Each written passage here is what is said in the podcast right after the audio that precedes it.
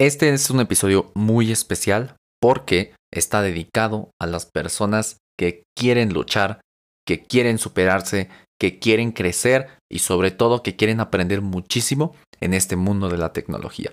Este episodio también es muy especial porque está dedicado a la comunidad de innovación virtual y es muy especial porque tengo a tres personas invitadas de alto calibre. Así que empecemos, aquí, donde escuchas la magia que hay detrás de tu pantalla. Porque esto no es brujería, es tecnología. Hola, ¿qué tal a todas, todos, todes, gente apasionada de la tecnología? Este es un episodio especial, ya que en primera vamos a hablar de un apartado muy importante en la tecnología. En especial si estás buscando algún empleo y o si estás estudiando. Certificaciones, pero en específico una, la AZ900 Microsoft Azure Fundamentals. En segunda, porque en esta ocasión aquí tengo a una invitada y dos invitados desde Microsoft. Les vamos a hablar sobre qué es importante para una certificación, qué les espera en un examen, qué pasa si lo obtienes, cómo obtenerla y mucho más. Para ello, empezaré presentando a Fernanda Ochoa, nuestra Sherpa digital de ciencia de datos, que además de ello es GitHub Campus Expert, forma parte del programa de Google Women Tech Makers, organiza el Hack DHI desde hace dos años, o es una de las creadoras de Clarity, un asistente inteligente para el pago de servicios públicos y jugadora de Xbox y League of Legends en sus tiempos libres. Hola Fer, qué bueno tenerte aquí. Hola Jesús, muchas gracias por la, por la invitación. Muy contenta de estar aquí con todo tu auditorio el día de hoy. Muchas gracias a ti por aceptar la invitación, Fer. Y también tenemos aquí a Rodolfo Ferro, nuestro Sherpa de inteligencia artificial, que además de ello es Machine Learning Engineer en Zeta Labs, Google Developer Expert en Machine Learning, estudió en el Departamento de Matemáticas de la Universidad de Guanajuato, realizó una investigación con Harvard, Premio Estatal de Guanajuato de la Juventud y ganador del TensorFlow 2.0 World Challenge 2019. Hola Ferro, ¿cómo estás? Y qué bueno tenerte aquí. ¿Qué onda Jesús? ¿Qué onda todo el mundo? Qué gusto también estar por acá. Muchas gracias también por la invitación. Muy emocionado de poder compartir por acá el día de hoy. Muchas gracias a ti, Ferro, por aceptar nuestra invitación. Y claro, no podría faltar nuestro increíble program manager del programa de innovación virtual, Oscar Rodiles, quien es pedagogo con especialización en comunicación educativa, ha colaborado con instituciones gubernamentales y educativas desde nivel básico hasta los más altos niveles de superior. Y claro, lidera el programa de innovación virtual, con un alcance de más de 80 mil personas a nivel nacional. Hola, Oscar, ¿cómo estás? Y muchas gracias por estar aquí con nosotros. No, al contrario, muchísimas gracias por la invitación. Es un honor poder estar esta noche con ustedes. Bueno, noche, día, madrugada, dependiendo del momento en que estén escuchando este podcast. Agradecido de verdad. Y pues yo, su servidor Jesús Guzmán, Sherpa Digital de Arquitectura de Soluciones. Y pues a mí ya me conocen y si no, pues escuchen los demás episodios del podcast y me conocerán. Así que, pues, quiero poner una pregunta sobre la mesa ahorita y sobre todo, a ver quién la contesta y es, ¿para qué yo debería tener una certificación? ¿Para qué me sirve? ¿Por qué es importante esto? Si quieren, voy yo.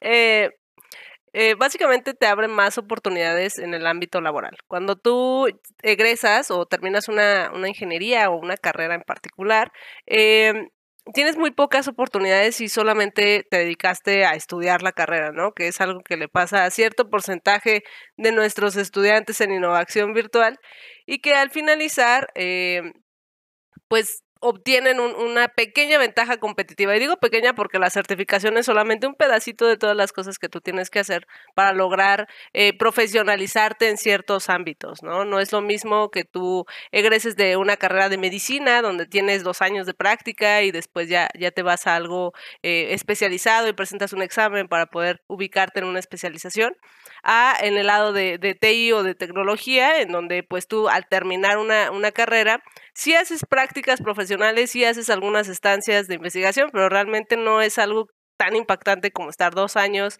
ya en, en el lado eh, profesional, ¿no? Entonces, estas certificaciones lo que hacen es poder prepararte en ciertas tecnologías y a través de un examen de habilidades, pues entonces tú ya puedes eh, obtener un, papelito que dice, sí, además de la universidad, tiene estos conocimientos específicos en esta tecnología y eh, dependiendo del PAD o dependiendo de la ruta de, certificaciones que tú, tú, buscas o del rol al que tú aspiras a trabajar, pues entonces te va dando eh, más oportunidades, ¿no? Por ejemplo, en las de Azure, tú tienes varias posibilidades de especializarte, está también la de inteligencia artificial, está la de datos, pero está la de la de mm, DevOps y está también la de infraestructura. Entonces tú puedes, tienes como cinco o seis caminos que puedes tomar dentro de las tecnologías de Microsoft para eh, poder especializarte solamente en el área de nube, ¿no? También están todas las, partes ofimáticas en donde eres eh, Microsoft Office Specialist o Software Specialist o eh, estos Developer Associate, en donde tú también puedes tomar otro, otro rol que no es necesariamente utilizando la tecnología de la nube. Entonces, tú vas tomando estos pequeños escaloncitos que a la larga, eh, conforme vas aprobando estos exámenes, vas generando un portafolio, obtienes experiencia profesional, pues va incrementando tus aspiraciones salariales y las oportunidades que puedes tener una vez que, que vas completando estos pequeños escalones en, en una carrera profesional. Ajá. Oscar, ¿y vas a comentar algo? Sí, Digamos que yo me gustaría agregar a, este comentario que hace Fernanda, que me parece sumamente eh, importante. La recertificación lo que ayuda también es a que las personas eh, eh, tengan un reconocimiento de las competencias que han desarrollado a través de un programa. Es decir, con competencias, con competencias nos referimos a habilidades, actitudes, eh, procedimientos que hacen que la persona sea o tenga eh, eh, elementos que le permita tener una mejor condición dentro de la industria. No es lo mismo uno salir de una institución educativa con solo un título universitario que tener una serie de actualizaciones profesionales y reconocido el, su proceso de, de, formación, que eso también le va a dar en el momento que decida, una, emprender o dos, incorporarse al mercado laboral, tener más herramientas. La certificación finalmente no es solo un papel, es más que un papel, es la capacidad de la persona de querer formarse, de seguir eh, teniendo más elementos que le ayuden a que pueda tener una visión mucho más amplia del mundo y que tenga capacidades que permita que las funciones que realice tengan mejor, eh, un mejor fin. Entonces, las certificaciones al final del día están cobrando mucho más importancia eh, en, nuestra, en nuestra época porque las organizaciones eh, buscan a estas personas que están inquietas, que estén buscando siempre mejorar sus capacidades y bueno, eh, una, forma de, hacerlo es a través de las certificaciones, insisto, y para aquellas personas que quieren emprender un negocio o, eh, organizarse para un fin eh, en particular, también les permite tener una visión amplia de esos conocimientos. Claro, por supuesto. O sea, yo creo que para un cliente es importante decir, bueno, mi proveedor de servicio, de producto, sabe de lo que está hablando, sabe lo que va a hacer y no me va a hacer alguna algún mal trabajo, cosas así. Y tú, Ferro, dime, ¿a ti cómo te han ayudado alguna certificación o todas las certificaciones que tengas en tu carrera profesional? Fíjate que está muy interesante, Jesús, porque al final es muy cierto lo que comentan Fer y Oscar el especializarte, el tener una certificación, demuestra justamente el que tienes una capacidad en un ámbito específico y más tratándose de tecnología, eh, que es algo que avanza día a día a pasos increíbles. Yo creo que es, es muy importante tener presente el, formarse y desarrollar estas habilidades en, en herramientas y tecnologías específicas. Fíjate que en mi caso, me ha ayudado bastante porque actualmente en, mi situación laboral, eh, me toca de repente levantar requerimientos, eh, necesitamos como definir ciertas especificaciones sobre infraestructura, qué servicios se van a utilizar en, productos o soluciones que desarrollamos. Este, y pues el tener estas formaciones, estas certificaciones, a final de cuentas ayuda a este paso como profesional de saber cómo actuar, qué hacer, cómo resolver estos problemas específicos ya a nivel industria. Y al menos en mi caso es, es lo que me ha ayudado muchísimo. Sí, claro. A ver, adelante, Oscar. Muchas gracias. Sí, eh, algo que, creo que es un común denominador en la experiencia, yo creo que de, los que estamos en esta, en esta, en esta sesión, eh, platicando, conversando, es que eh, finalmente el tener conocimientos acerca de cierta, cierta, cierta temática o conceptos, etcétera, el conocimiento es importante pero en el mundo de la cultura digital en el que estamos eh, actualmente, eh, es insuficiente. O sea, es importante, sí, tener conocimientos, desde luego, pero también tener capacidades, ser capaz de esos conocimientos, llevarlos a un ámbito distinto de acción en donde tú puedas eh, tener la capacidad de identificar una problemática y darles una solución a esa eh, problemática a partir de todos los eh, conocimientos, habilidades, actitudes que has construido a través del tiempo. Entonces, ahí, eh, digamos, en la medida en que uno se prepare, se forme, tenga las credenciales, con esto me refiero con certificaciones que avalen todos esos conocimientos, las personas también van a poder tener eh, mejores condiciones para acceder a eh, el trabajo eh, formal o hacia el desarrollo de algún tipo de, emprendimiento. Entonces, no perdamos de vista que también es importante y de hecho para algunas instituciones son una amenaza. ¿Por qué la certificación es una amenaza? Porque un estudiante que está en un proceso de formación de 4 o 5 años en la universidad, en ocasiones con tan solo ciertas certificaciones es capaz de obtener un empleo a veces hasta mejor pagado que aquella persona que estuvo estudiando una, una carrera universitaria o un, eh, hasta un posgrado. Entonces, con esto digo, mm, a donde quiero llegar es... Eh, independientemente de esa discusión, que eso nos llevaría para otro podcast, eh, lo que quiero enfatizar aquí es que en la medida en que nosotros estemos mejor preparados, que tengamos, eh, eh, digamos, eh, experiencia, que nos formemos, vamos a tener una visión, insisto, más amplia del panorama mundial y vamos a poder hacer intervenciones mucho más precisas, ágiles y que tengan una resonancia y un impacto a nivel global, ¿por qué no? Totalmente. Eh, yo, yo, quería comentar algo y es que justamente hablando de amenazas, eh, en el área de TI somos muy, muy cómodos, ¿no? Eh, tenemos la ingeniería en sistemas, la ingeniería informática, la ingeniería, ingenierías afines en tecnologías de la información.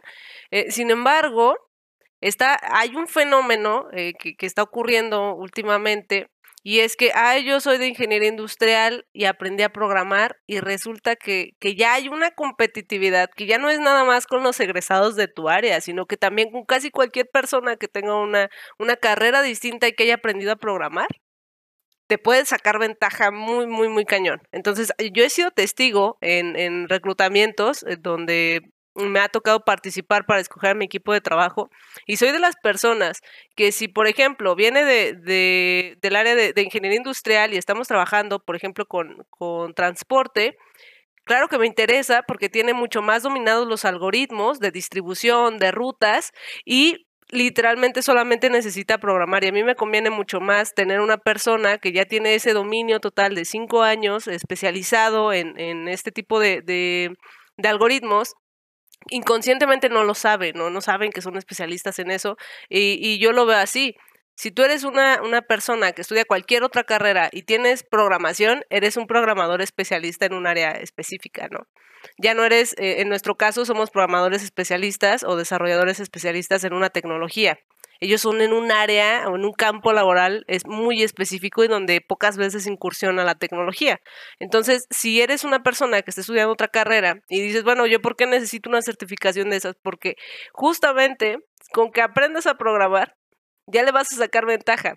Y si tienes la certificación, es, me conviene más esta persona porque ya tiene conocimientos afines, tiene conocimientos mucho más concretos y digeridos que una persona que va a tratar de interpretar eh, un, pensamiento más abstracto o una, una eh, oportunidad muy diferente, ¿no? No es lo mismo que yo trate de incursionar en el campo a una persona agrónoma que de pronto le aprendió a los drones, ¿no?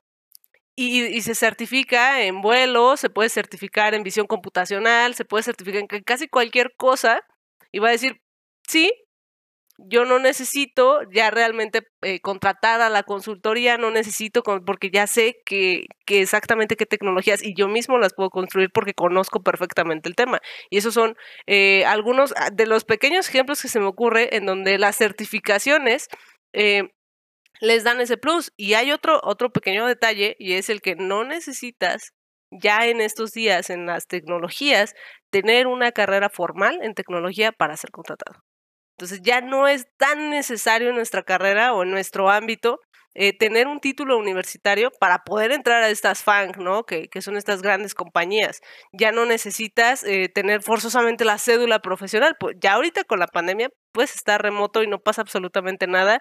El problema de contratación entre que es que hay que traerte a Estados Unidos y es que la embajada te pide la visa, simplemente te están pidiendo algún grado académico que tú tengas y si tienes certificaciones o bootcamps, estás del otro lado, básicamente, ¿no? Es, es ahorita la, la, la, cultura laboral que se está generando y donde tener, sí tener certificaciones te va a ayudar muchísimo, pero si eres del área de TI, pues también estar buscando eh, cómo empezar a aplicarlas, porque ya hay más personas detrás de nosotros que, que tratan y que empiezan a evolucionar y tratan de incursionar en temas distintos, en donde realmente ellos ahorita ya son los, los verdaderos especialistas, porque te lo digo así, no hay una sola carrera en donde tecnología no puede incursionar. Entonces, sí, la tecnología ya es algo eh, democratizado, ya es algo para todos y quien pueda validar su, su conocimiento a nivel nacional e internacional, pues qué mejor. Sí, claro, de hecho, esa es una de las cosas que me gustan más de la tecnología, de la informática, que prácticamente lo puedes aplicar en lo que sea. Y es curioso porque me acordé de cuando yo estaba en la universidad, cuando yo estaba en Upixa, yo conocí a alguien que era, pero máster en programación Android. O sea, en ese tiempo todavía se programaba en Eclipse, en, ah, creo que apenas había salido la beta de Android Studio, o sea, era, ya era muy rústico, pero él era máster, máster.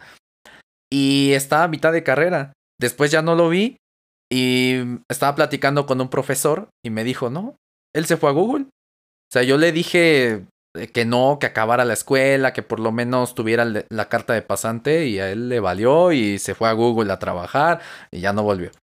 Así que es muy, muy, muy, muy cierto lo que dices, Ver. O sea, no necesariamente eh, necesitas la carrera, pero sí necesitas el conocimiento y las habilidades. Eso es sumamente importante. Y una forma de validarlas, cabe mencionar. Porque no, ah, ya, aquí no es fuente eh, yo misma, ¿no? Fuente, créanme. Es, aquí se trata de que, bueno, no, no tienes una educación formal en, en tecnología, pero me certifiqué, tengo esta tira de certificaciones que es ya más común, aquí está mi GitHub, estuve en tantas capacitaciones, etcétera, y, y eso es lo que finalmente te da el, la ventaja competitiva que, que tanto queremos y que tanto necesitamos en este país. sí, por supuesto. Y ya pasando un poco a darles, a darles un poco de luz, cuenten qué certificaciones tienen, cuáles tienen. A ver, Ferro, tú dinos, ¿cuáles tienes? Presume tus baches. Mm, fíjate que certificaciones formales, ahorita este, solamente la, la de Microsoft de, de Azure, que es para la cual se van a estar preparando, y eh, una, que no, no sé si aquí se pueda mencionar otras compañías, este, pero no, tengo una en cómputo cuántico de IBM también. Ok, ok. Oscar, tú tienes también, no te hagas. Sí, no, de verdad es que, digamos, eh, de las eh, certificaciones que me han permitido acceder a eh, diferentes escenarios laborales, que es como me gusta mencionarlo, digamos, tengo certificaciones que son avaladas por diversas instituciones, una de ellas, por ejemplo, por el MIT, otra por la, el Tecnológico de Monterrey, eh, algunas también que pertenecen al track de educación tanto de Google como de, Apple y próximamente haré la AZ900 de Microsoft Azure que eh, vale muchísimo la pena. Eh, y que puede, puede llamar la atención porque finalmente yo soy pedagogo y mi formación Ah, está muy enfocada hacia la parte humanista. Y hay gente que me ha dicho, oye, pero esa certificación es muy tecnológica, es, está muy orientada más bien para gente que está estudiando sistemas y la realidad es que no,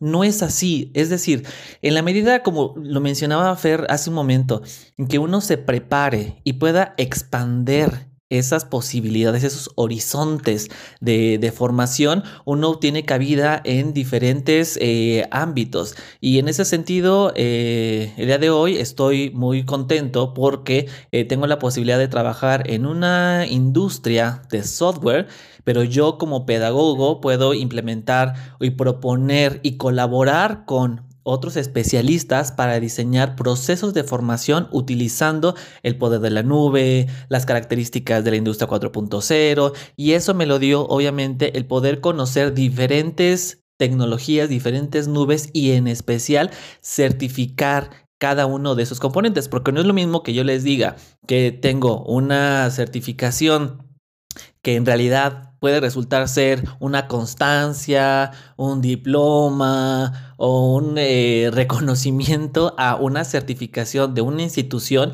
que avala los estudios, las, eh, competencias, mejor dicho, las competencias, actitudes, eh, conocimientos, habilidades que yo pude demostrar en un proceso de formación y que me no, no quiero decir autoriza porque creo que esa no es la palabra, es bien eh, eh, valoraron que yo tengo la capacidad de eh, intervenir en ese sentido. Entonces, digamos que vale la pena muchísimo el poder obtener estas certificaciones y que poco a poco van a dejar de ser, y nosotros lo sabemos, un papel y ahora tenemos todo el rollo del blockchain y todo el, tema relacionado justamente con la capacidad de tener todos esos, eh, esa, esas documentaciones, esas, credenciales que para las personas que están en reclutamiento van a poder identificar y van a seleccionar a las personas que tengan las mayores capacidades para ciertas posiciones.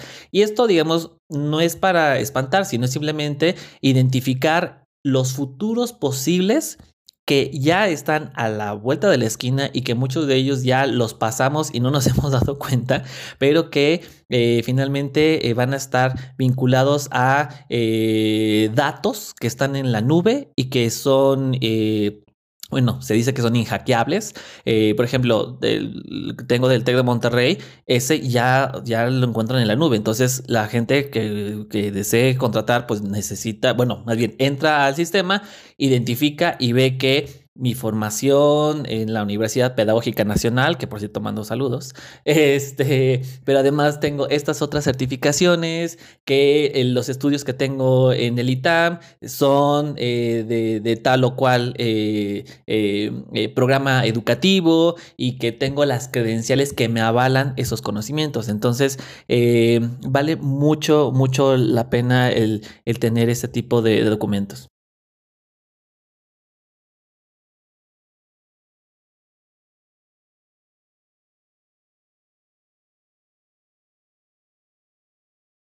Tú, Fer, ¿cuántas tienes? ¿Cuáles tienes? No, contigo hacemos otro podcast de solo de las que tienes. vamos a hacer una lista. Me, dijo una vez un amigo, no, no voy a mencionar su nombre. Este, era, eran tiempos oscuros cuando te pedían tu currículum extendido, ya ves que te piden con todo y el anexo, y me dice, ¡Ah! pero era el tuyo, no el de toda tu familia. Y yo, ah, pues, si no haces el mío. Eh, lo, lo, que pasa es que, bueno, en contexto, eh, yo fui instructora a la fecha todavía eh, en empresas de capacitación, de estas de Pearson View, de Biometrics, de había varias, ¿no? Entonces, este, obviamente para poder dar un curso o una capacitación yo necesitaba tener las certificaciones, ¿no? Eh, llámese la de eh, Java, que empecé desde la de Java 6 hasta la de Java 9, eh, donde ahí te aventabas este, la, la de Java de, de, Associate, y bueno, era Developer Associate, y luego ya te aventabas otras dos. Entonces yo necesitaba tener las tres, que era hasta que llegabas arquitecto de, de de desarrollo, ¿no? Eh, de Java Architect y no sé qué más. E, esas las necesitaba, obviamente, porque yo trabajaba con, con algunas marcas, por ejemplo, Coppel, había que ir a capacitarlos en Java Web, etcétera. Se requerían esas certificaciones. Entonces, de Java tengo como cuatro. Eh, en tiempos oscuros, cuando empezaba esto de, de Android, tú, tú, hablas de Eclipse, a mí me tocó una cosa horrible llamada Motodev Studio por Android, que antes de Eclipse y, y es, eh, fue horrible, ¿no? Te imaginabas el XML. Bueno, eh, yo me tuve que certificar. Existía un ente que se llama eh, Android Training Consultants, era la, la certificación que se, se, requería. Ahí me acuerdo que, eh, bueno, si, si no me falla, eh, ahorita ya está la de Flutter, pero en ese entonces era la AND eh, 400 algo. déjame buscarla por aquí, la, las, las tenía. Era la, la, de Android Training Consultant, Android Certified Application Developer, y después de que tenía esa, hacías la de Android Security Essential y ya finalmente ter terminabas con la de UX Design o la de Marketing y eras Android Certified Application Engineer. Posteriormente salió la de Google y obviamente la, la tenía que tomar, porque si no, no podía dar, dar mis cursos. Eh, algo pasó, no me dejó de gustar, salió Flutter y eh, tomé en ese inter la de creación de arte secuencial digital para New Media eh, con Digital Dojo. Eh, tuve la oportunidad de hacer una estancia con la Universidad de Hong Kong, es de Hong Kong University of Science and Technology, la HCUST, y ahí estuve estudiando todo este rollo de, de inteligencia artificial, pero aplicada a, a microordenadores y microcontroladores. Entonces eh, ahí me tuve como dos certificaciones. La verdad no las sé pronunciar, están como en coreano, no sé qué. Eh, fue, fue, horrible, ¿no? Pero tengo esas dos. Eh, certificación en microordenadores, en comunicaciones inalámbricas, en de nube, pues ya es algo más como de cómputo en la nube, de virtualización, la de Azure Fundamentals. tuve también la de Azure Administrator Associate, que es la 101, y este eh, presenté la de Android, no, Azure Developer Associate, que era la Z204.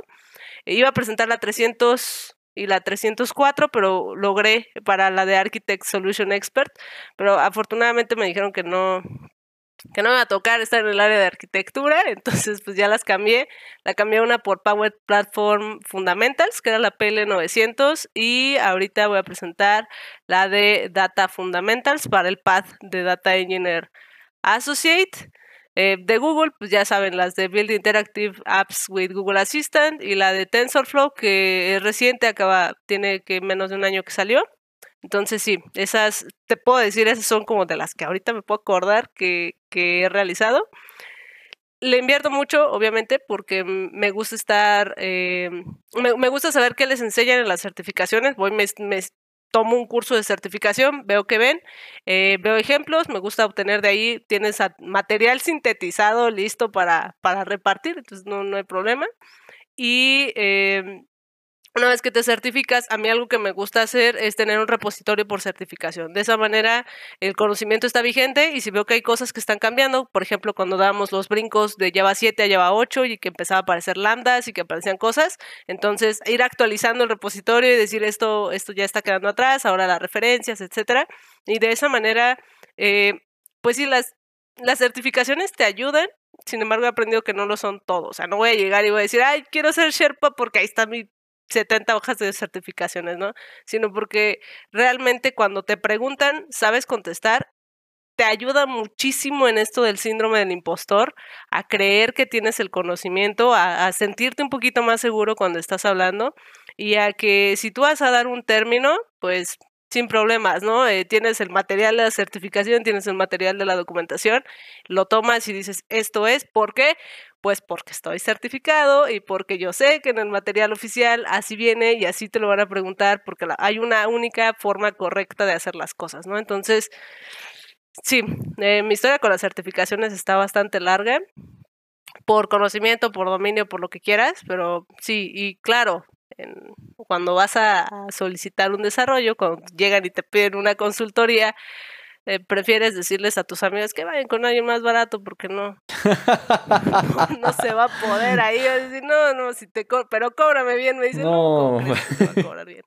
No, amigo, no, mira, este, hazle la pregunta a Paco y que Paco me la haga, Paco no le va a cobrar, entonces más fácil. Pero sí, eh, te ayuda mucho también a cuando vas a meter una licitación, no, hombre, elevas tu, tu presupuesto súper justificado y, si ya sabes cómo sacarles ventaja, pues aprovecha. Ey, supuesto. Sí, sí, sí, para que vean que aquí les traje pura gente ultra mega capacitada. No escatimamos en gastos, en logística, en viáticos, en nada de eso. Yo en mi caso tuve una relación de distanciamiento con ese tipo de cosas porque me entró la idea de que como me fui al ámbito más empresarial, más emprendedor, a poner mi empresa, me, me di a la idea de que yo no las iba a necesitar. Como que para qué si no voy a conseguir empleo, si no voy a pedir como trabajo en ese lado. Y yo creo que fue un error. Porque en primera siento que me privé de conocimiento que pude haber tomado, que en segunda pude haber hecho más cosas de las que actualmente hago. Y en tercera yo creo que eso me hubiera dado oportunidades de venta aún mejores en los negocios que he tenido. Así que pues sí, sí tengo algunas, la de Azure Fundamentals, la de Android Associate, la, una de, la de Java, me quedé en la Java 7 yo. Este, ya atrasadita, ya. Está vigente, todavía se usa. Sí, todavía se usa, claro, claro. Pues, imagínate, ya hace cuánto. Eh, también, es, también tengo una. Fue curioso porque eh, un profesor que conocí desde la universidad me dijo: Oye, eh, están regalando certificaciones en Microsoft, ¿no quieres entrarle? Ah, pues sí. Y fue una de especialista en, en tecnologías open source usando Azure. Y este... Mm, había hecho una de PHP, pero no, esa no la pasé. y ya después ya no la, ya no la continué. A pesar de ello, pues sí, he seguido mi formación, he seguido como aprendiendo, he contratado servicios de este, ya sabes, de estas membresías de, de escuelas en línea o me meto a bootcamps, me meto a todo ese tipo de cosas. Yo creo que es muy importante nunca dejar de aprender, en especial en este ámbito de tecnología, porque pues la tecnología de ahorita no es la misma que la de hace seis meses. Adelante, Oscar. Gracias. Eh, fíjense que, que, es curioso esto que, que mencionan, porque es, es clave entender eh, el panorama en el que estamos viviendo. Es decir, eh, el mundo, digo, ya esta frase la he escuchado mil veces, el mundo está cambiando de manera vertiginosa, eh, pero esa frase, lejos de dejarla en una, en una, en un enunciado de introducción de algún cuento, realmente tiene, tiene un gran impacto. Es decir, eh, el mundo sí está cambiando, el mundo se está transformando, pero también las organizaciones están eh, conociendo estas tendencias y están mirando hacia allá. Entonces, la capacidad que debe de tener una organización para transformarse, para cambiar, debe de ser ágil. Y con ágil no solamente me refiero con rápido, sino me refiero a que sea preciso, que tengan todos los procesos eh, eh, caminando y que no dependan necesariamente uno del otro, eh, etc. Entonces, digamos, estas organizaciones al estarse transformando, lo que necesitan es de personas que cambien y que se transformen también a sí mismas. Entonces, en la medida en que eh, nos eh, preparemos, nos formemos, vamos a también tener la, capacidad de dar soluciones a las necesidades eh, globales para el, para el bienestar. O sea, ya no, me, ya no nada más para generar eh, riqueza, sino para el bienestar de las personas que están dentro de la organización para que las funciones se, ejecuten de una, de una mejor manera, ¿no? Entonces, en ese sentido, digamos, pensando en todo lo que está pasando, tomemos en cuenta que el próximo año se van a requerir más de 60 mil eh, eh, nuevas eh, posiciones que están vinculadas a cuestiones de la nube, de inteligencia artificial. Entonces, esas posiciones, ¿quiénes las van a ocupar? Aquellas personas que no están formadas, no, no, no, no, hay manera. O sea, necesitamos gente que sí tenga esas credenciales, que sí tenga este conocimiento, que tenga la capacidad de afrontar esos nuevos retos y porque estén preparadas y preparados. Entonces, eh, eh, hay varios programas que, de diferentes organizaciones, de diferentes empresas, que están buscando que las personas se formen y que aprovechen las diferentes eh, ofertas académicas para certificarse. Y ojo, ahí esto es clave. Cualquier persona que esté en un proceso de formación tiene que saber si el programa en el que está le va a otorgar una certificación, le va a otorgar un diploma, le va a otorgar una constancia o le va a otorgar solamente un... Eh, una hoja donde diga que se presentó eh, durante N cantidad de horas a un curso, taller, plática. Son cosas completamente diferentes. No es lo mismo. Y pongamos este ejemplo que probablemente sea un poco burdo. Si uno está con alguna enfermedad, uno llega al médico y a ese médico es una persona que solamente estudió medicina general, pero ya no siguió actualizándose, ¿con qué, eh, cómo lo podemos llamar? ¿Con, qué tranquilidad voy a poner mi vida en manos de esa persona? Sin embargo, si está un oncólogo, un infectólogo o infectóloga, eh, una persona que ha pasado por diferentes procesos de certificación, donde se han evaluado sus conocimientos, donde se ha valorado la práctica que tiene sobre el uso de cierta tecnología, sobre ciertos procesos, sobre cierto trabajo, por supuesto que vas a confiar tu vida en esa persona, no en la persona anterior. Y entonces, así si en el mundo de la medicina existe eso, ¿por qué en las otras áreas no va a pasar eh, algo, algo similar? Claro, las organizaciones, la gente va a confiar más en una persona que esté mejor formada que en una persona que solamente tiene ciertos conocimientos y que no tuvo el interés o el deseo o desafortunadamente en ocasiones la oportunidad de seguirse, de seguirse formando. Entonces, eso me parece que, vale muchísimo eh, la pena eh, que, contemplemos las tendencias eh, laborales en el mundo. Y ya, bueno, si nos acotamos y nos vamos a, México, bueno, especialistas que tengan, la, que tengan experiencia en ciberseguridad, que, de, que, tengan, que sean eh, especialistas en DevOps, en JavaScript, en ciencias de datos, en software, en ingenieros o ingenieras de, nube,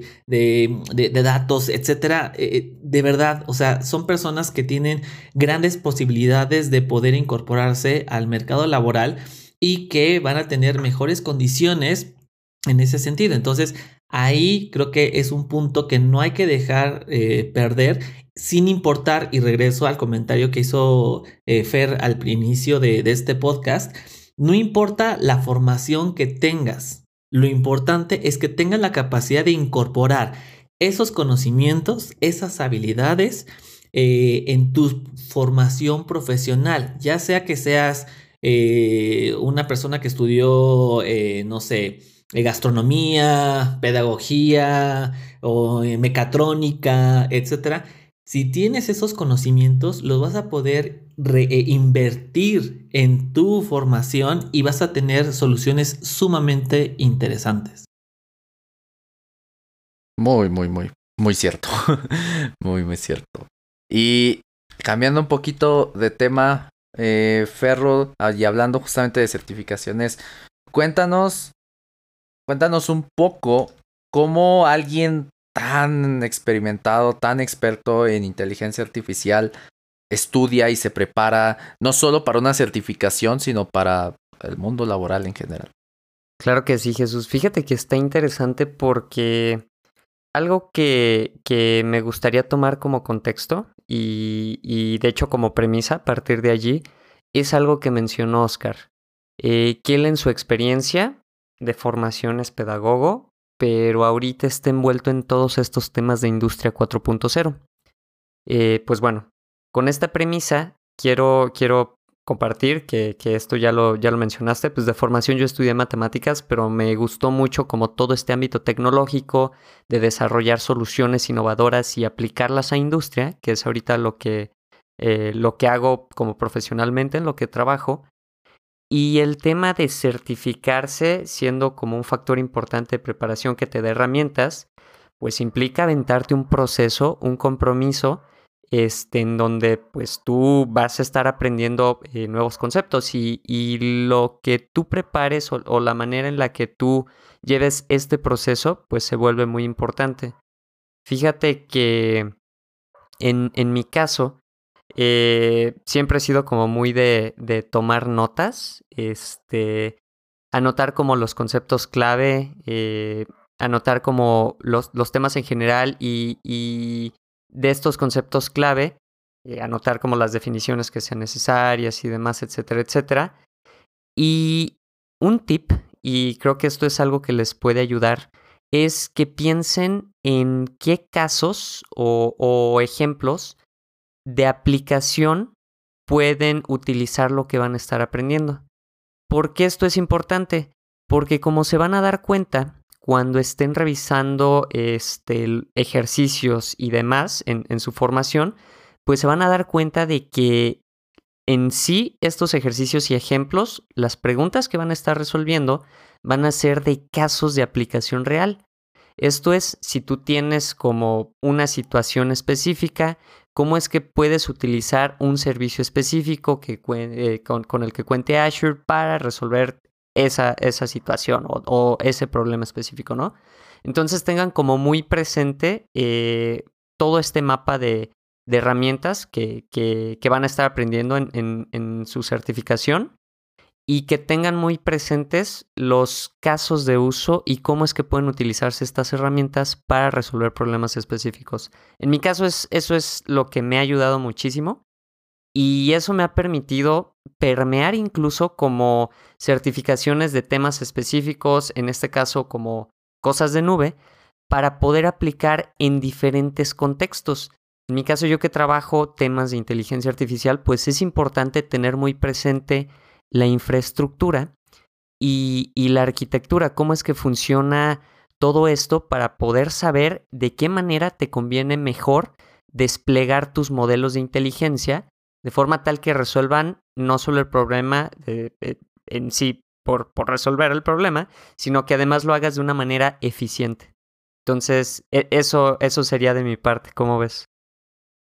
No, pues bastante bueno. Yo creo que agrega mucho valor eh, escuchar de alguien que tiene tanta trayectoria, ver cómo estudia, ver cómo se prepara, porque a veces tenemos la creencia de que esa gente que está arriba pues tiene técnicas locas, lee 200 libros en un día y pues la verdad es que no es cierto. O sea, todos somos humanos y todos somos la, capaces de hacer eh, cosas por lo menos muy, muy, muy similares.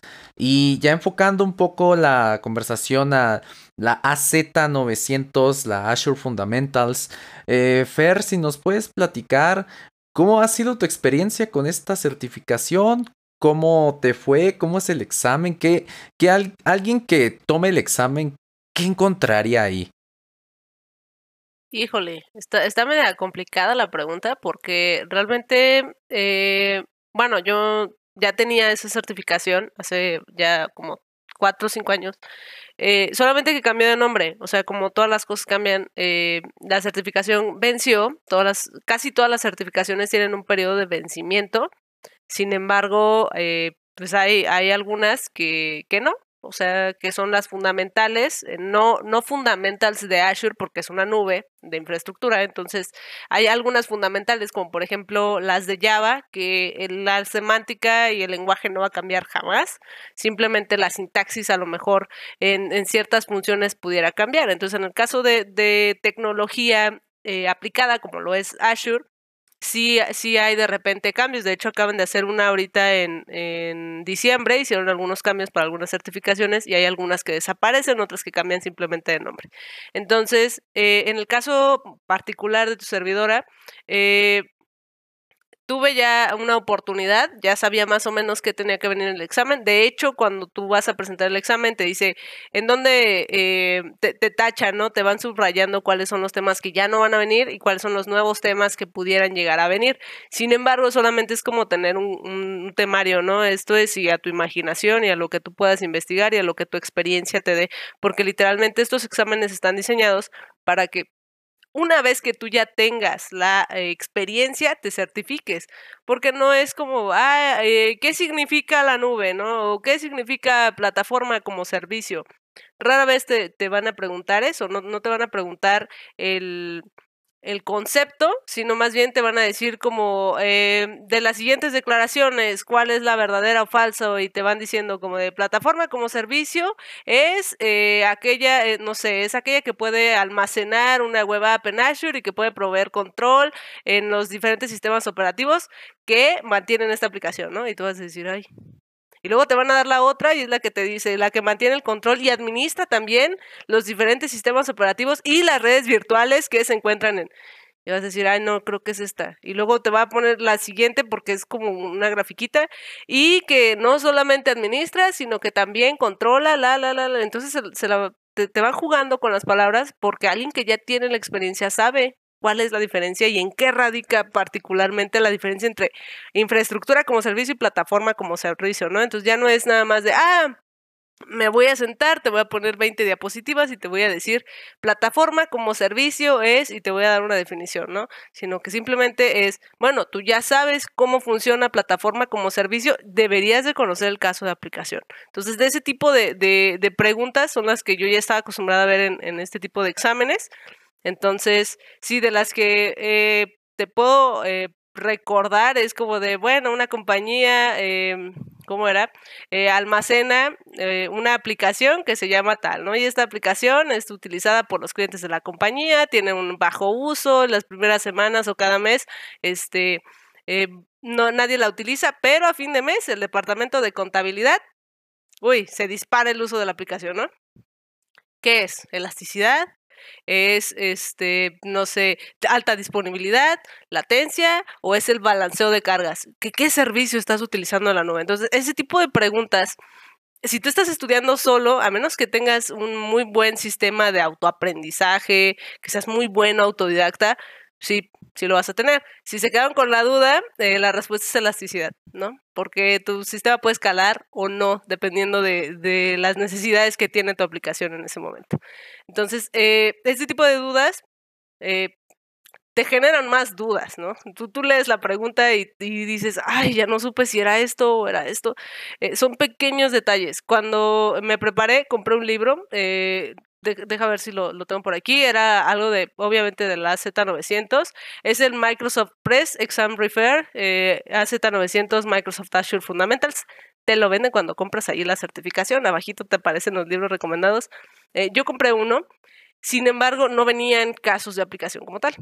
O sea, venía nada más como de estos son los conceptos, así funciona, que hay 10 prácticas, aviéntatelas, fin. Eh, hay muchísimos podcasts, eh, es cierto que, que, existen. Hay también algunos pads en donde te van explicando los conceptos, pero la experiencia o el realmente se, que alguien se siente, a mí me hubiera gustado ahorita como lo que vamos a hacer en, en, innovación virtual, que alguien se hubiera sentado y me hubiera platicado en qué casos estamos hablando de qué concepto, o que si se, por ejemplo, que se cayó Teams la vez pasada, ah, pues falló por esto, esto, esto, y entonces se llama elasticidad, y entonces la parte de seguridad y cuáles son los anillos. Es mucho más sencillo que alguien que ya está empapado del tema, que alguien que trabaja con esto y que puede etiquetar literalmente cuáles son los servicios o cuáles son los conceptos que están fallando, eh, que, te los pueda decir, ¿no? Entonces, sí, estudiar solo eh, para estas certificaciones si no tienes eh, nociones de nube, sí puede ser bastante complicado yo te recomendaría estudiar unos seis meses y practicar, conocer, tratar de hacer, pero pues emular una industria o emular una empresa no, no es fácil, ¿no? Lo, ideal sería que, bueno, vas entrando a una empresa, te vas dando cuenta, vas entendiendo los conceptos, porque aparte son muchos. Si ya tienes la oportunidad de hacerlo en un mes con personas que van a estar ahí, que te van a explicar, que te, que te van a ayudar a digerir los, los temas, es una ganga, ¿no? O sea, literalmente es algo que, cualquier sierpo hubiéramos querido, eh, que alguien dijera, mira, está este camino, pero este es el atajo o este es el shortcut que debes de seguir, pues lo tomas, porque nos tocó que, no existían los shortcuts y ahora nosotros creamos los shortcuts para, para esas personas, ¿no? Estos atajos de, no de teclado, sí de la vida y sí de, de las certificaciones. Ey, eso es todo. Los shortcuts, creadores de shortcuts nos hubieran puesto. pues está, está chido eso porque incluso a nosotros a veces alguna pregunta del examen sí te llega a sacar de onda, así como, hey, ¿qué onda? ¿Qué es esto? Me, o sea, me parece interesante ese examen porque realmente prueba que comprendiste los, este, los conceptos y no que nada más los memorizaste. O sea, la verdad es que eso está chido, eso me gusta mucho. Y algo que mencionó Fer ahorita es que estudiar de manera individual, pues sí, se puede, es posible, pero es más complejo que estudiar en colectivo, que estudiar con alguien que te pueda ayudar, que estudiar con alguien que ya pasó por ese camino. Y pues parte de esto es el tema de innovación virtual.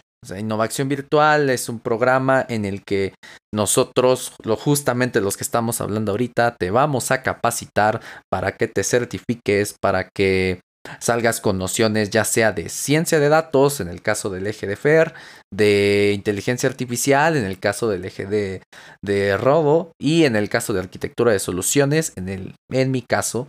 Así que eh, innovaciones yo, yo le pondría más que solo un curso, más que solo un este. Una. un diplomado o algo así. Es como un movimiento de tratar de empujar el desarrollo tecnológico en México. Y pues aquí me gustaría pasarle la, el micrófono a Oscar que nos cuente más sobre innovación, pero sobre todo cómo surgió, cómo se originó, por qué se originó. Cuéntanos un poco de eso. Claro, eh, fíjense que eh, todo esto que hemos mencionado durante lo que llamamos del podcast es justamente lo que promovió y dio origen a lo que hoy conocemos como innovación.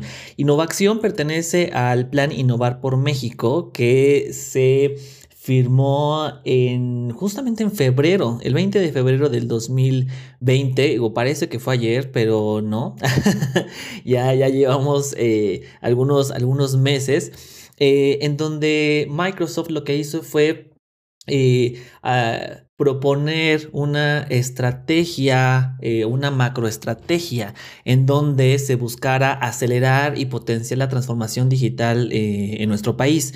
Y para ello se establecieron cuatro pilares que son fundamentales de este eh, gran, gran plan. El primero de ellos, bueno, tiene que ver con la, el establecimiento de centros de datos dentro del país, cosa que no es vale la redundancia, no es cualquier cosa. O sea, instalar centros de datos, estamos hablando de un posicionamiento de México en esta, en esta materia y que tiene un impacto pues, a nivel mundial.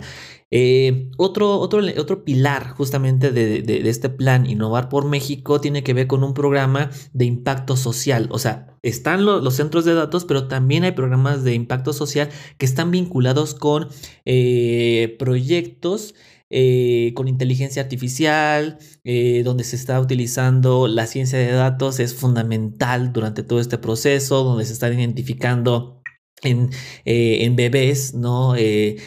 Ciertos tipos de, de, ceguera que en ocasiones es muy complejo poder identificarlos o conocer las rutas migratorias del tiburón maco, que eso nos va a arrojar datos para poder entender a esta especie y esos datos finalmente los datos son el petróleo de, ya no del futuro, de nuestro presente. Entonces, eh, eso vale, vale muchísimo eh, eh, la pena y se están haciendo cosas sumamente interesantes con algunos centros de investigación y algunas universidades aquí también en México. El cuarto pilar del plan Innovar por México está relacionado con el consejo, un consejo consultivo, en donde empresarios y empresarias del país eh, comparten las buenas prácticas para potenciar esa transformación digital de la que estamos eh, hablando. Y finalmente, y no menos importante, eh, el pilar de habilidades para el futuro.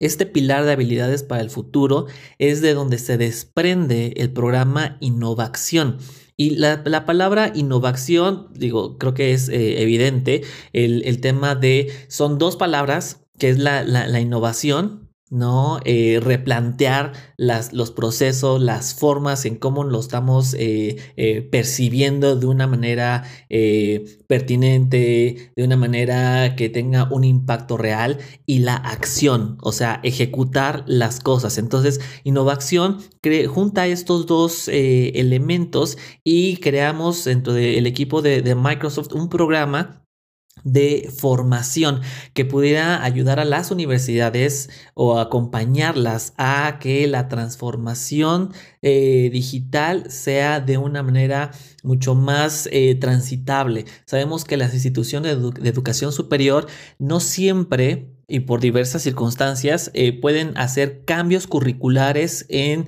los programas de estudio. Y eso dificulta en muchas ocasiones el que los estudiantes puedan tener una formación que se apegue a lo que necesita el mercado laboral. Entonces, estas universidades que sí están haciendo un gran esfuerzo, nosotros queremos coadyuvar en, ese, en esos procesos. Y para ello, Innovación Virtual se, se, suma a, a estos esfuerzos que las universidades están eh, buscando y creamos este, este eh, digamos, dos planes de, formación o ciclos, como nosotros lo, lo llamamos internamente. Un ciclo general y un ciclo especializado. El ciclo general está centrado para estudiantes de cualquier carrera, de cualquier semestre, para que tengan una visión general de lo que implica la industria 4.0. O sea, de qué va la nube, de qué va la inteligencia artificial, la ciencia de datos, el desarrollo de bots, y todas estas tecnologías que, están eh, emergiendo y que eh, en muchas ocasiones se desconoce. Entonces, eh, durante el 2020 tuvimos bien a tener dos ciclos de o dos ediciones del ciclo general que para nosotros fue una gran gran experiencia porque necesitábamos tener a especialistas que no solamente tuvieran las credenciales, no solo tuvieran certificaciones, sino también tuvieran la capacidad de compartir la pasión por el trabajo que implica esta nueva industria. Entonces eh, nos dimos a la tarea de buscar, de hacer un scouting a nivel eh, nacional de eh, personas que estuvieran vinculadas con la industria, que tuvieran esta, esta, este feeling para poder compartir y construir con otras personas una gran comunidad. Y de ahí se nos ocurrió que todo este proceso de trabajo era muy similar a un viaje, una travesía, una travesía que te va llevando por diferentes momentos y que es necesario que haya alguien que te pueda compartir, como lo mencionaban hace un momento, estos shortcuts que te, que te llevan por el camino que ya es transitable de una manera mucho más eh, rápida. Y para eso, eh, digamos, esta figura nosotros los denominamos Sherpas o Sherpas digitales, que es muy similar a este Sherpa que está en el Himalaya que acompaña a los viajeros en su travesía y que ya le pasó de todo. Se cayó de la montaña, se le vino una avalancha, este, tuvo un accidente, se quedó sin oxígeno a mitad del, del camino y toda esa sabiduría que construyó a través de esa travesía es capaz de compartirla con los viajeros y viajeras. Y entonces esa metáfora a nosotros nos parecía sumamente poderosa y por eso es que eh, creamos un programa de formación para la industria 4.0 que estuviera acompañada por los Sherpas y en donde los estudiantes se convirtieran en viajeros y viajeras de esta experiencia. Y en este 2021 lo que estamos haciendo es trabajar en un proceso de formación, pero mucho más acotado para aquellas personas que están estudiando algún tipo de ingeniería o alguna carrera tecnológica o que tienen el interés de incorporarse y certificarse en temas de la nube, estamos lanzando el programa especializado.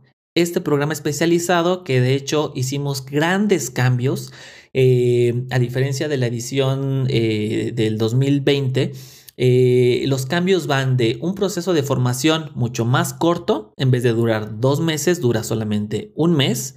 Un proceso de formación en donde los estudiantes tienen diferentes recursos para eh, comprender y trabajar las diferentes competencias que se requieren para poder certificarse y obtener esta, este, este documento de AZ 900. Eh, ¿Y por qué lo estamos haciendo así? Porque para nosotros es sumamente relevante y cobra eh, importancia que los estudiantes tengan un proceso de formación ágil, eh, concreto en donde la experiencia de las personas que van a estar invitadas como especialistas, el proceso de formación que los Sherpas van a construir junto con los viajeros y viajeras, pues bueno, los enriquezca y en ese sentido se haga esta gran comunidad que pueda permitirles tener los elementos necesarios para aprobar una certificación como esta que les estamos eh, eh, mencionando, que es de la nube de, Microsoft, eh, Azure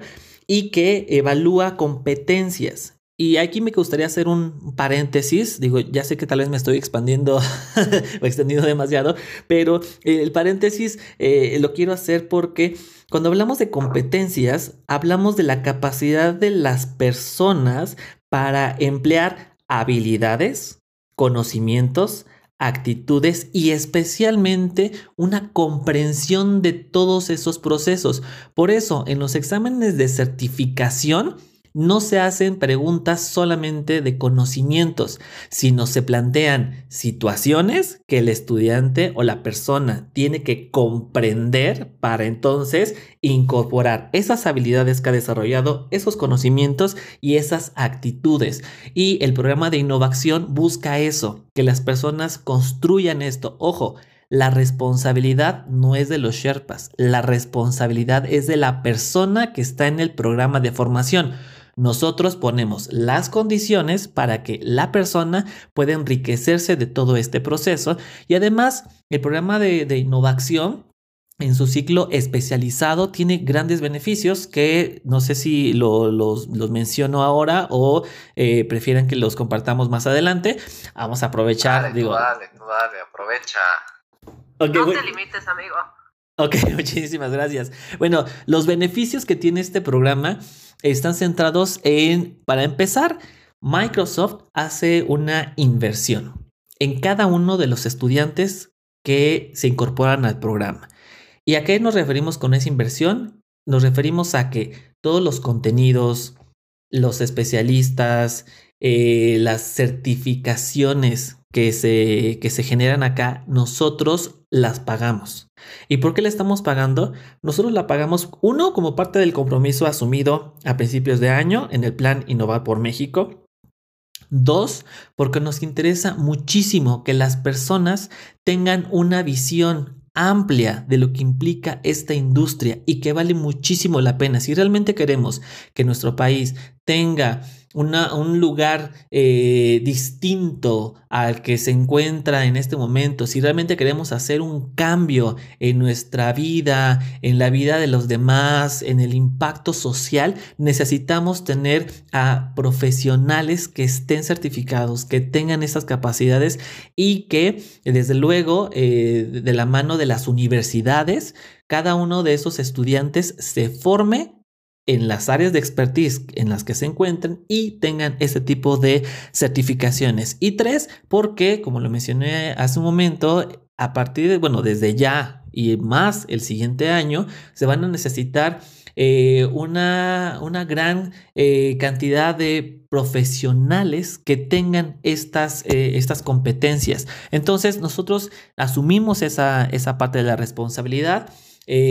también nosotros tenemos algunas, eh, eh, algunos elementos que también estamos eh, invirtiendo. En este caso, a cada uno de los estudiantes se le abonan 100 dólares en créditos de Azure para que pueda trabajar, para que pueda desarrollar cada una de las, de, las actividades, de los retos que se van a emplear durante el proceso de, de formación.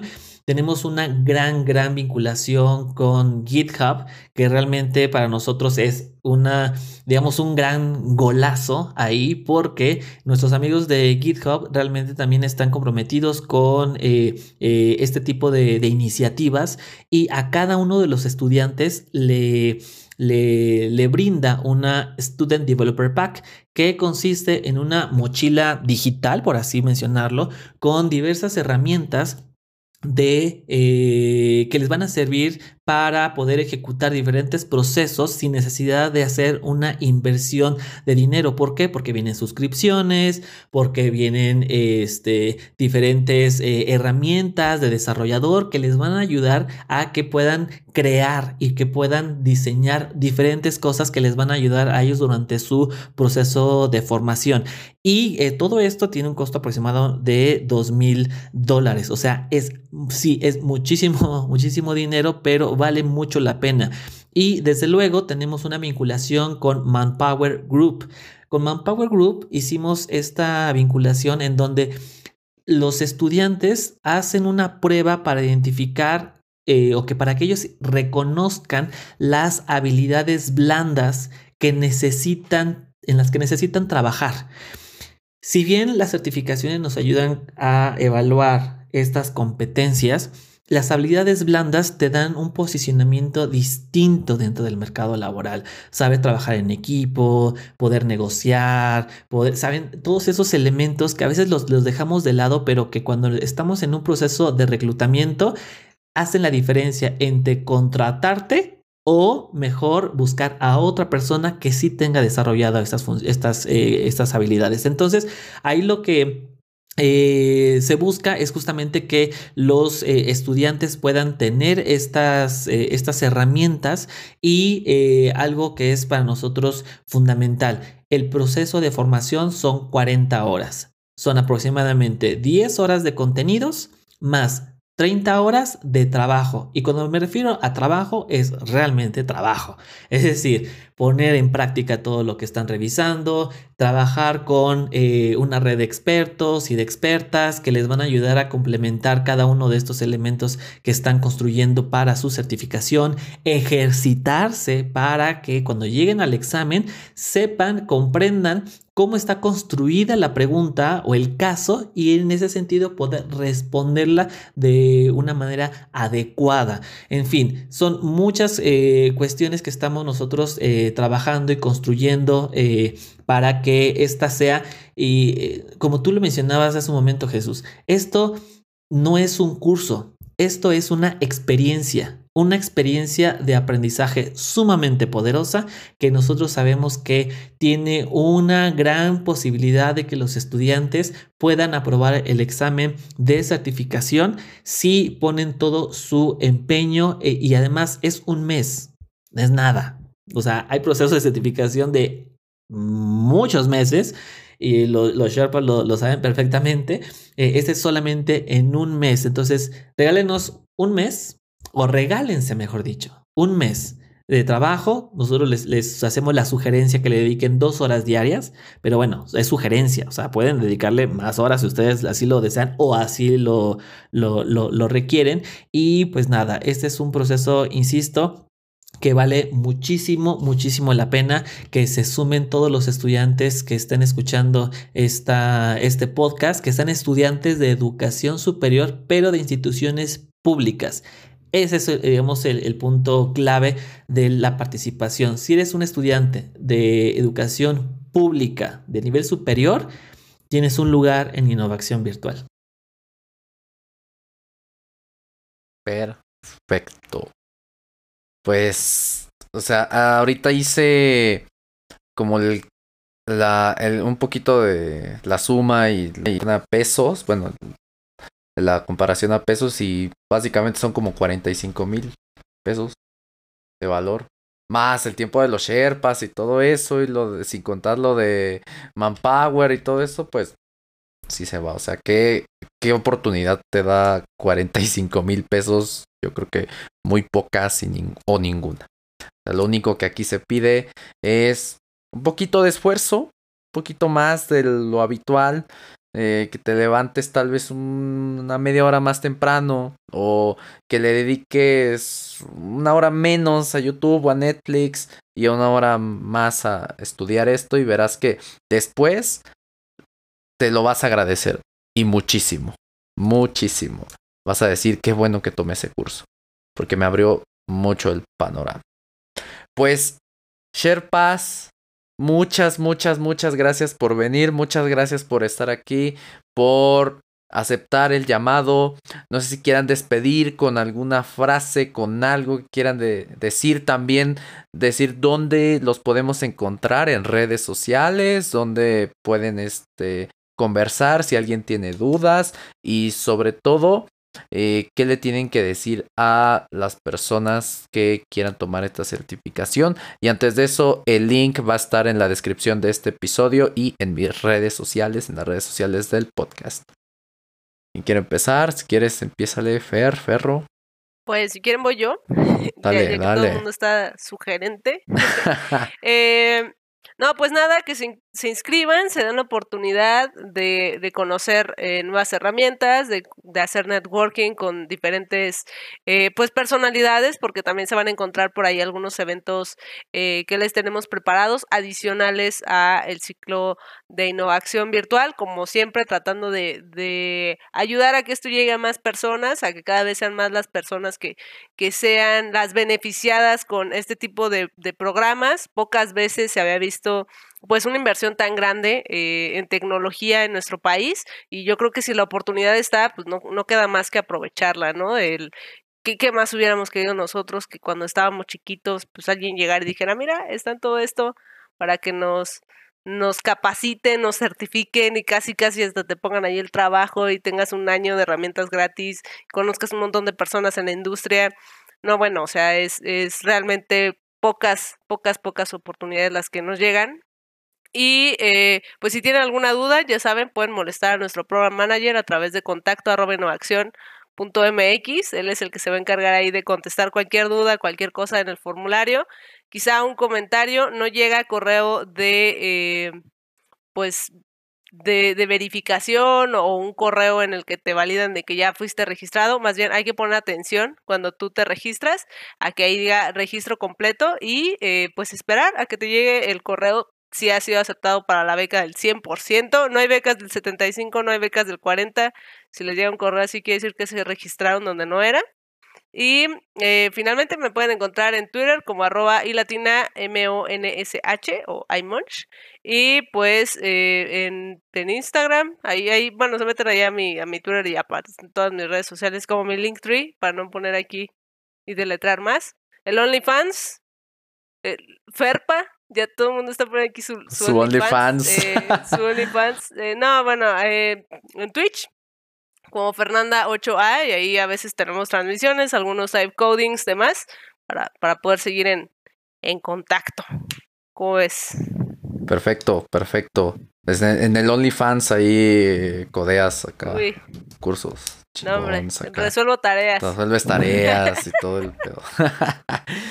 Tú, Ferro, algo que quieras decirle a esta adorable audiencia, a este adorable aquelarre. Muy bien, pues primero que quienes llegaron hasta aquí, pues muchas gracias por escucharnos, estar atentas, atentos. Y pues nada, aprovechen demasiado porque es una inversión de esas de las que valen la pena. A veces no sabemos qué cara tienen las oportunidades que nos van a cambiar la vida futuro. Y pues nunca está de más aprovechar todo lo que se nos venga. Entonces, pues hagamos válidas estas palabras y y hagamos efectivo el programa. Este, aprovechemos este programa, certifiquémonos. Y pues nada, a mí pueden escribirme directamente, ya sea a través de Twitter, Instagram, este, luego no siempre abro el LinkedIn, pero curiosamente me han estado escribiendo recientemente, así que no hay problema.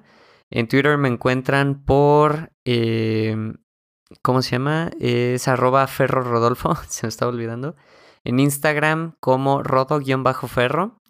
Y al parecer hay muchos Rodolfo Ferros, entonces no me dejaron escoger el mismo handler en todas mis redes, pero al menos esas dos yo creo que son como las que eh, más utilizo.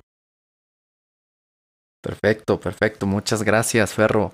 De todos modos, todos los links de las redes sociales de nuestra invitada y nuestro, nuestros invitados van a estar en la descripción de este episodio, así como eh, el link de registro para innovación. Oscar, adelante, danos un mensaje motivación. bueno, eh, bueno, primero agradecer el, espacio y la oportunidad de compartir uno de los programas que realmente estamos muy apasionados porque creemos en él, porque sabemos que, que vale la pena. Si no, de verdad, no, no estaríamos, no estaríamos ni siquiera en este, en este espacio. Entonces, eh, digamos, eh, una de las cosas que me gustaría poder compartirles es que eh, analicen el panorama global, que lean las señales que están eh, presentes en el, en el horizonte para hacia dónde se dirige el mundo laboral o el emprendimiento que ustedes deseen ejecutar. Otra cosa es que identifiquen a una persona o a las personas que admiren dentro de ese campo laboral e indaguen qué programas de formación pueden ayudarles a que eh, se puedan ir llegando poco a poco a, esa, a ese ideal que tienen de, formación y sobre todo expandan su red, conéctense con especialistas a través de redes sociales, a través de foros, a través de programas como el de innovación virtual en donde eh, van a tener contacto con eh, personas de diferentes industrias que les van a ayudar a tener una idea mucho más eh, amplia de lo que ustedes pueden pueden ser capaces de, hacer. Y especialmente, nunca, nunca se den por vencidos. No piensen, es que voy a reprobar el examen, es que no tengo la capacidad. Cambien esa, ese pensamiento, porque ese pensamiento en muchas ocasiones es lo que nos hace detenernos y no seguir avanzando. Y bueno, en mis redes sociales eh, estoy tanto en Twitter como en eh, LinkedIn como J, la letra J de mi primer nombre y mi apellido Rodiles, R-O-D-I-L-E-S. J. Rodiles. Eh, ahí me pueden encontrar. Y pues nada, nuevamente agradecer el espacio. Por favor, eh, les invitamos a que se registren. Eh, es https dos puntos diagonal diagonal ak.ms diagonal ciclo especializado. Perfecto, perfecto, Oscar. Pues muchas gracias por estar aquí, por aceptar la invitación. Muchas gracias, Fer. Muchas gracias, Ferro, por estar aquí. Y pues a toda la audiencia, a todo el aquelarre de tecnología, ya saben, esta es una oportunidad que no pueden dejar pasar. Recuerden seguirse preparando constantemente, solo así aseguran su futuro. Recuerden que las certificaciones son una gran oportunidad para aumentar su carrera, pero que no lo son todo. Recuerden siempre estar al tanto de la tecnología y sobre todo recuerden que esto no es brujería, es tecnología.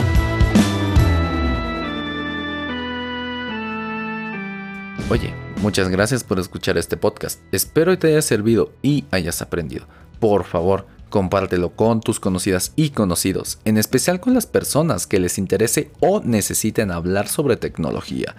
Recuerda que la tecnología la creamos los humanos, así que no hay que tenerle miedo, ni mucho menos odio, hay que usarla a nuestro beneficio, porque nosotros la dominamos. Experimenta, juega, aprende y haz muchas cosas con ella. Sígueme en redes sociales para mandarme todas tus dudas, puntos que quieras que toque en el programa y participar en las dinámicas que haré en Facebook, Twitter, Instagram, LinkedIn, YouTube y hasta en TikTok me encuentras como no es brujería, es tecnología, arroba brujería tech. Todo junto, los links te los dejo en las notas del programa. También déjame una valoración positiva en Apple Podcast y sígueme en tu plataforma de podcast favorita. Esto me ayuda mucho a seguir trayéndote más contenido. Mi nombre es Jesús Guzmán, host de este podcast. Para elaborar este podcast me baso en mi experiencia de más de 5 años como desarrollador de software y en una muy buena investigación cuyas fuentes te dejo en las notas del episodio. Aquí te explico, desde por qué tu celular tiene varias cámaras hasta cómo es que funciona la gran red que te permite escuchar este podcast, el Internet. Aprende y escucha la magia que hay detrás de tu pantalla, porque esto no es brujería, es tecnología.